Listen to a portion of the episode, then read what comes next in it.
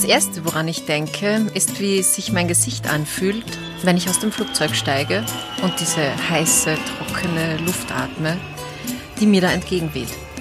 Der Wind ist stark hier und er ist besonders, denn das ist der Meltemi, der hier auf der griechischen Insel Karpathos das Leben mir bestimmt. Deswegen teilen sich auch die Besucherinnen und Besucher am Flughafen in zwei ganz unterschiedliche Truppen auf. Auf der einen Seite sind die lockeren Surfer. Sie haben fast alle ihre Bretter mit dabei und werden oft schon von den sonnengegerbten Dudes hier erwartet. Jene, die schon länger hier die Wellen reiten, denn einer der besten Surfspots ist gleich neben dem Flughafen. Meltemi sei Dank.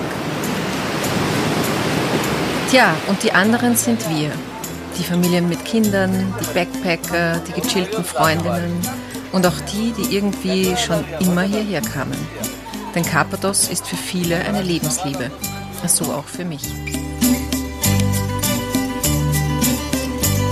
Auf der etwa 40-minütigen Autofahrt bis zu unserer kleinen, feinen Pension grüble ich also schon ein bisschen, ob morgen, wenn wir uns alle hier eingegroovt haben, mein kleiner Sehnsuchtsort noch so unberührt sein wird, wie ich ihn in Erinnerung habe. Der Platz, den ich auf meinem Handy ja das ganze Jahr übersehe, hat eigentlich gar keinen richtigen Namen. Ich nenne ihn Naked Beach, weil er so pur ist und dort auch niemand Bikini oder Badehose oder sowas trägt. Für mich ist er ein kleines Stückchen Paradies. Ja, ja, ich weiß, das hört sich ein bisschen pathetisch an. Aber es ist so.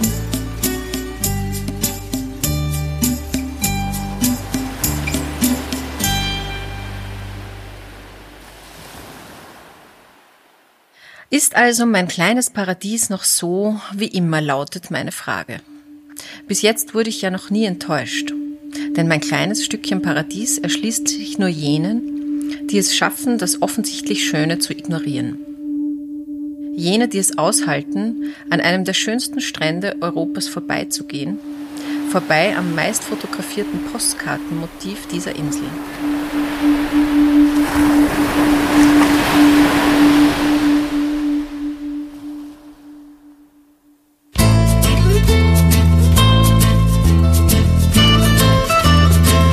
Kleinen Paradies kommt man nämlich nur, wenn man bereit ist, eine Wanderung auf sich zu nehmen.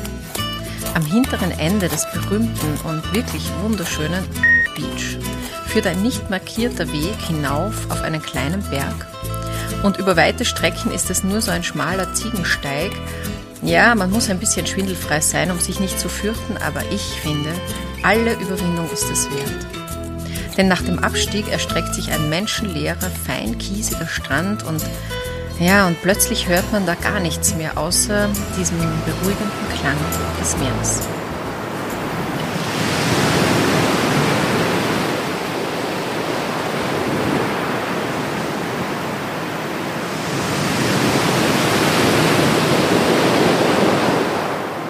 Was ich empfinde, wenn ich ihn wiedersehe, diesen meinen kleinen Platz. Naja, ich lächle und sage leise Hallo und danke, dass du noch da bist, so unberührt wie im letzten Sommer. Und auch ein Danke, dass du mich hier sein lässt. Ja, ich werde achtsam sein mit dir und ich werde dir deine Ruhe lassen, denn ich freue mich eigentlich ziemlich auf gemeinsame Einsamkeit. Was ich spüre ist, dass ich gerade ziemlich glücklich bin.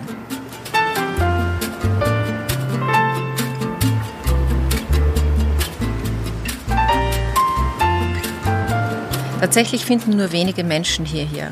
Manchmal sind wir ganz allein, doch auch wenn andere Entdecker kommen, ist der Umgang miteinander wie durch so ein unausgesprochenes Gesetz sehr respektvoll. Man grüßt sich und versucht viel Raum zu lassen und Ruhe. Und irgendwie geht das auch fast wie von allein. Selbst meine Kinder, die an normalen Sandstränden, die es auf der Insel natürlich auch gibt, den ganzen Tag über von Bedürfnissen nach Eis oder frischem Tzatziki getrieben werden und auch im Wasser nur extrem lautstark herumspielen können, werden hier wie von Zauberhand heruntergefahren. Der Moment, wo das spürbar wird, ist, sobald wir uns niedergelassen haben. Da ist das Sackerl mit der Jause und dem Wasser, das wir in der kühlen Höhle, eines vor ewigen Zeiten auf den Strand gefallenen Felsen verstecken. Wir beschweren unsere Badetücher mit Steinen und unsere Bücher legen wir dazu und dann, ja, dann ziehen wir uns aus und geben uns nackt und frei diesem glasklaren Wasser. Wir schwimmen raus, tauchen zu den kleinen Fischen runter und holen uns die erfrischende Belohnung aus dem Meer für das bisschen extra Schweiß unserer Wanderung in der griechischen Hitze.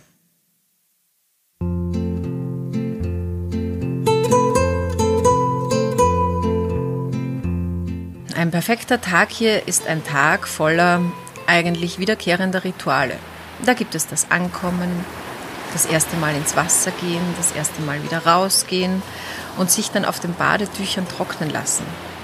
Dann nehme ich mein Buch und fange an, mich in diese Geschichte versinken zu lassen und vergesse schnell, dass ich auf der Wanderung noch dachte, Mann, oh Mann, warum hast du diesen dicken Wälzer da mitgeschleppt? Jetzt aber liebe ich die Vorstellung, dass ich, auch wenn ich den ganzen Tag lesen sollte, nicht fertig werden kann. Obwohl das sowieso nicht passiert, denn irgendwann, wenn meine Haut getrocknet ist und ich im Schatten der einzigen Pinie hier geschützt bin, drifte ich in noch eine weitere Geschichte ab. In einen Schlaf, der gefühlt aus lauter kleinen Erholungsphasen besteht. Und später am Tag beobachte ich genau diesen Schlaf auch bei meinen Kindern und bei meinem Mann. Und ich denke mir, boah, wie schön, und anmutig sie doch aussehen, so friedlich und voll Vertrauen, dass man an diesem Platz keine Angst haben muss. Ich gestalte an diesem Strand, an diesem Tag gar nichts, denn der Sonnenstand zeigt und sagt, was zu tun ist. Die Badetücher nach dem Pinienschatten ausrichten, zuschauen, wie unterschiedlich das Meer glitzert, je nachdem, in welchem Winkel die Sonne drauf fällt. Und dann, so irgendwann nach ein paar Stunden, ja, dann kriege ich Hunger. Und so sehr ich es als Luxus empfinde und als richtigen Urlaub, wenn mir in der Taverne am Abend ein frischer Fisch serviert wird, so sehr freue ich mich jetzt auf diese Jause, die schon insgesamt ein bisschen warm geworden ist. Ich wasche die Tomaten im Meer in der netten Absicht, sie damit schon zu salzen, was natürlich nie klappt, aber trotzdem ein schöner Gedanke ist. Und wir sind alle hungrig. Der Ziegenkäse und das Brot werden geschnitten und ich esse mit viel Hingabe den schon etwas schwitzig gewordenen Käse und finde wieder mal, dass der Mix in meinem Mund nie besser war. Der Mix, das ist ein Stück Brot, ein Stück Käse und eine Tomatenspalte. Zur Nachspeise gibt es Weintrauben und manchmal auch diese big süßen Cookies, wobei die Schokostückchen dann schon fast alle geschmolzen sind. Essen ist herrlich, denke ich.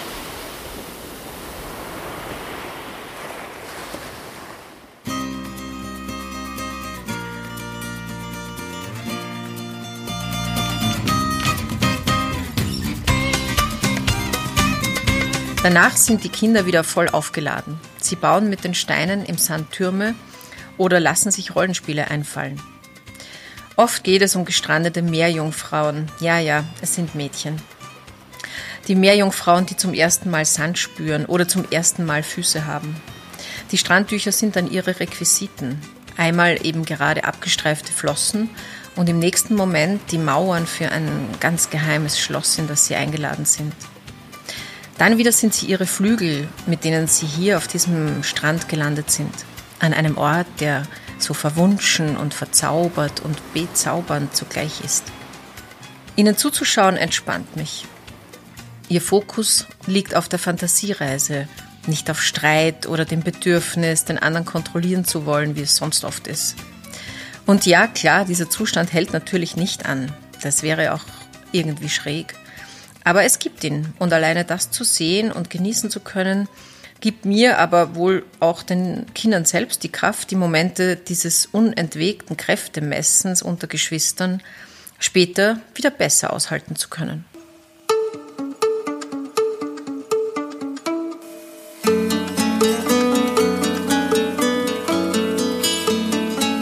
Was ich selbst hier gut üben kann, ist das lockere Verzichten.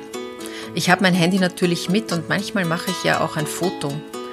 Aber ich kann üben, sonst gar nichts damit zu tun. Obwohl man alles tun könnte, denn auch in meinem kleinen Stückchen Paradies funktioniert mein Internet. Doch es hat auf mich hier keine so große Anziehungskraft. Ich kann, ich kann da hier gut widerstehen und bin nicht so verführbar von den unaufhörlich produzierten Nachrichten oder von anderen Leute Urlaubsbildern. Das allerdings macht tatsächlich nicht nur dieser kleine Strand aus, sondern das erleichtert mir auch die Insel selbst. Hier ist eben alles ein bisschen anders. Hier fahren alte Männer rauchend auf ihren Mopeds und tragen nie Helm. Am Abend fahren die Fischer raus, am Morgen kommen sie mit nicht wahnsinnig viel Fang zurück und trotzdem wird es das am Abend auf meinem Teller geben.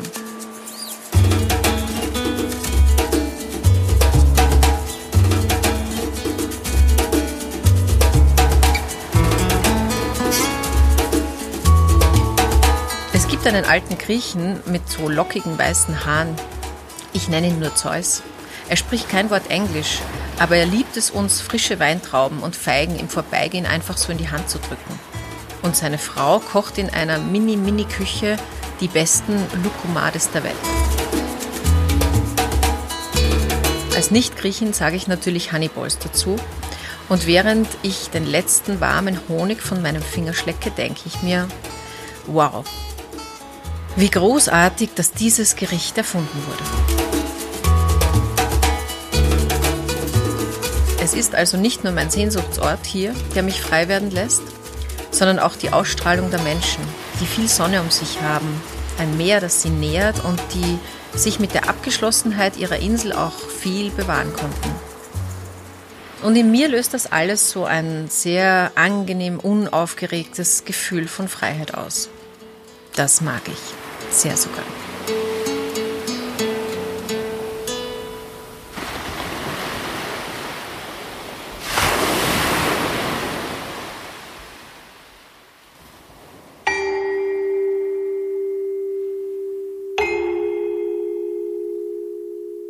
Dieser Ort, mein Strand, ist wie viele unberührte Plätze der Welt am meisten durch uns Menschen gefährdet, denke ich durch zu viele von uns, die zu viel von dieser Seele wegnehmen oder sogar mitnehmen wollen, die posten wollen und irgendwie konservieren wollen.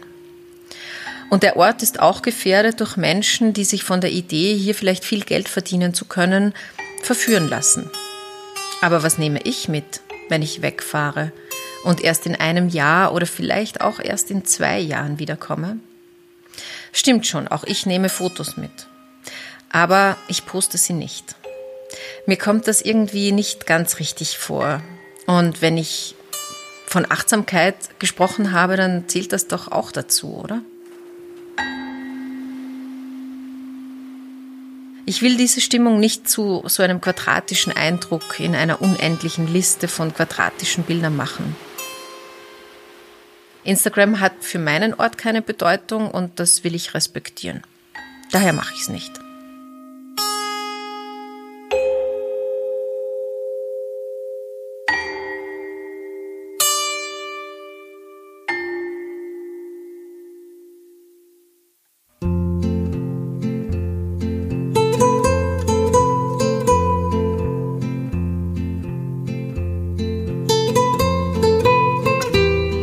Der Tag, an dem ich mich verabschiede von diesem Strand, von meinem kleinen Stückchen Paradies und seiner Ruhe, ist für mich sentimental, aber ich bin nicht traurig. Denn ich weiß, dass ich dieses Besondere nur spüren kann, weil ich auch weiß, dass es ein Ende hat oder zumindest eine Pause. Denn es dauert ja jetzt wieder viele Tage, die ich mit anderen Dingen füllen werde, ehe ich mich hier wieder fallen lassen kann.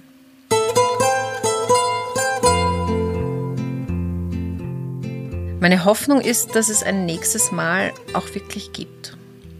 Und dass ich dann wieder Hallo sagen kann. Und danke, dass du noch da bist. Mein kleines Stückchen Paradies. So unberührt wie im letzten Sommer.